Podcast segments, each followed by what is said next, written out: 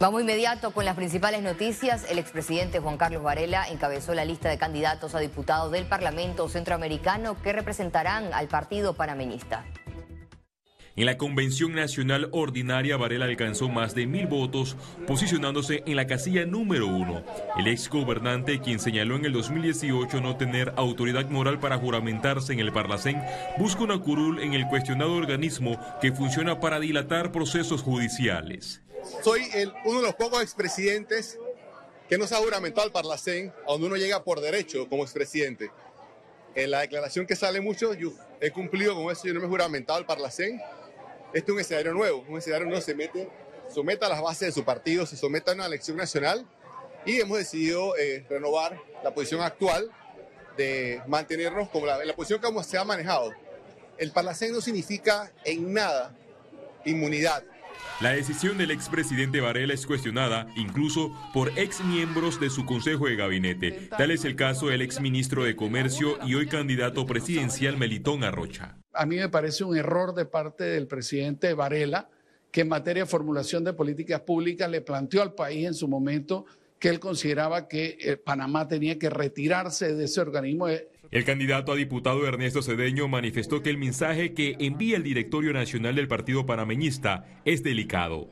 Pero yo creo que pudiera entenderse como que debilita la oferta electoral de, de la alianza de Rómulo Ruz y Blandón, Varela, llamado a juicio por blanqueo de capitales en el caso de Brecht, de salir electo diputado del Parlacén, será procesado por la Corte Suprema de Justicia. Félix Antonio Chávez, Econius. El candidato presidencial Ricardo Urbana presentó una demanda de nulidad en la Corte contra el contrato de la Lotería Electrónica. Lombana manifestó que el recurso va dirigido a que se declare nulo la adenda al contrato que extendió el acuerdo por 10 años más porque se está violando la ley de contrataciones públicas. La implementación de la lotería electrónica es rechazada también por los billeteros. Hoy venimos a presentar una demanda contra la adenda número 5 que ilegalmente extendió este contrato por 10 años más. Solo para, para ponerles un ejemplo, esto es muy parecido al caso de Panama Ports, donde sin haber sido transparente y sin haber cumplido la ley, le extienden un contrato a una empresa, en este caso por 10 años más. ¿Y cuál es el problema con esto? Que se viola la ley de contratación pública.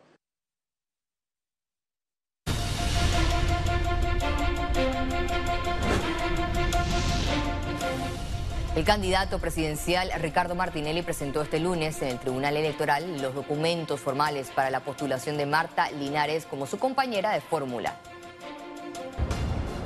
El módulo electrónico de postulaciones del Tribunal Electoral no admitió la candidatura de Marta Linares de Martinelli como aspirante a la vicepresidencia porque no cumple con el numeral 4 del artículo 337 del Código Electoral, el cual habla de la inelegibilidad en los artículos 192 y 193 de la Constitución de Panamá.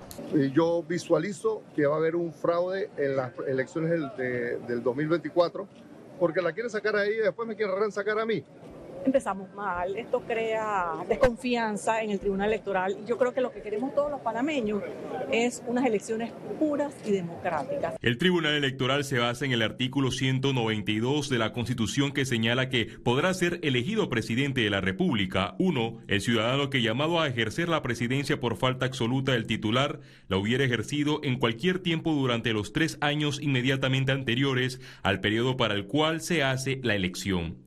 2. Los parientes dentro del cuarto grado de consanguinidad o segundo de afinidad del presidente de la República que haya ejercido sus funciones en el periodo inmediatamente anterior a los del ciudadano indicado en el numeral 1 de este artículo mientras que el numeral 2 del artículo 193 indica que no podrán ser vicepresidentes los parientes dentro del cuarto grado de consanguinidad o segundo de afinidad del presidente de la República para el periodo que sigue a aquel en el que el presidente de la República hubiera ejercido el cargo. Seguido, el numeral 5 agrega los parientes dentro del cuarto grado de consanguinidad o segundo de afinidad del presidente de la República.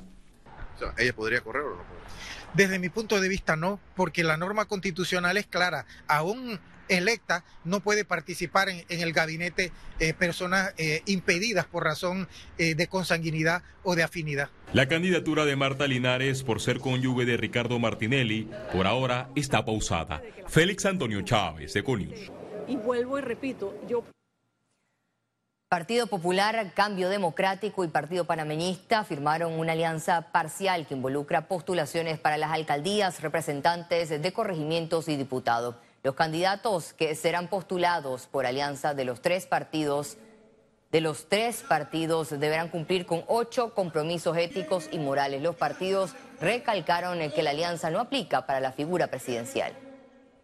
Y en la visión del Panamá posible, que juntos vamos.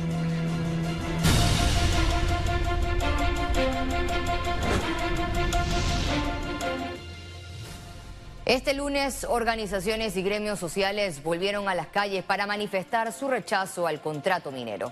Las acciones se dan luego de que el pasado 28 de septiembre la Comisión de Comercio y Asuntos Económicos votó a favor de suspender la discusión en primer debate y enviar el contrato de regreso al Ejecutivo con algunas recomendaciones para su modificación, situación rechazada por los gremios.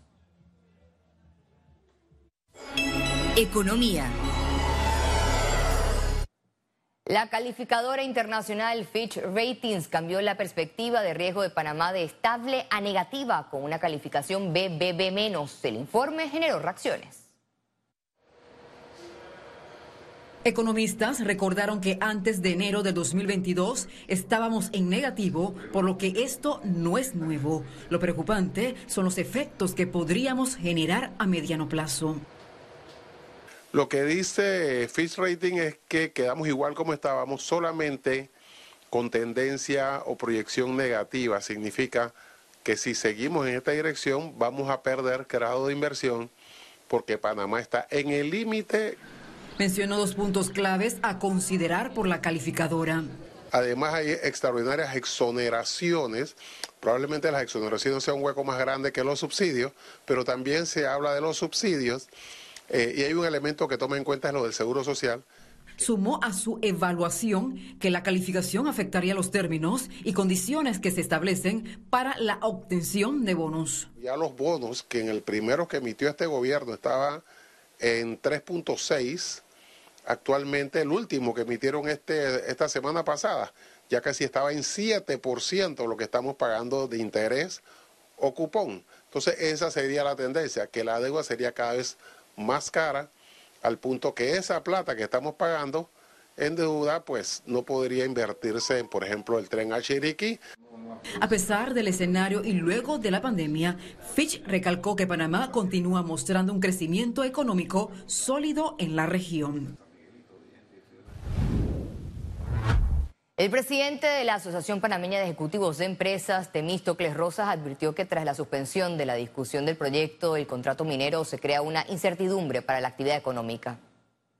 En este segundo escenario nadie está ganando, es un pierde-pierde para todos lados. El Estado panameño no está recibiendo los ingresos, hay una incertidumbre para la actividad económica, lo hemos visto que eh, ya está advertido también la situación del contrato minero por el impacto que tiene en las finanzas públicas y en la economía nacional, lo ha mencionado el informe de FIT. A partir del 20 de noviembre y por cuarto año consecutivo, el Gobierno Nacional entregará productos cárnicos 100% nacional para la Navidad Solidaria 2023. Así lo anunció el Instituto de Mercadeo Agropecuario. Son 1.4 millones de piezas de cerdo y de pollo que van a ser puestos a disposición de la población, sobre todo más vulnerable a partir del 20 de noviembre que viene. Igual que en los años anteriores, la Navidad Solidaria se apoya en la agroindustria nacional y sobre todo es una inversión que queda en Panamá, ya que son productos 100% nacionales, ya sea de la industria avícola La edición número 51 de la Feria de las Flores y del Café se realizará del 11 al 21 de enero 2024 en el distrito de Boquete, provincia de Chiriquí. Así lo anunciaron sus organizaciones, organizadores. Perdón. Este evento atrae a cientos de visitantes nacionales y extranjeros quienes disfrutan de la gran variedad de flores, siendo este su mayor atractivo, además de venta de artesanías y productos típicos de la región.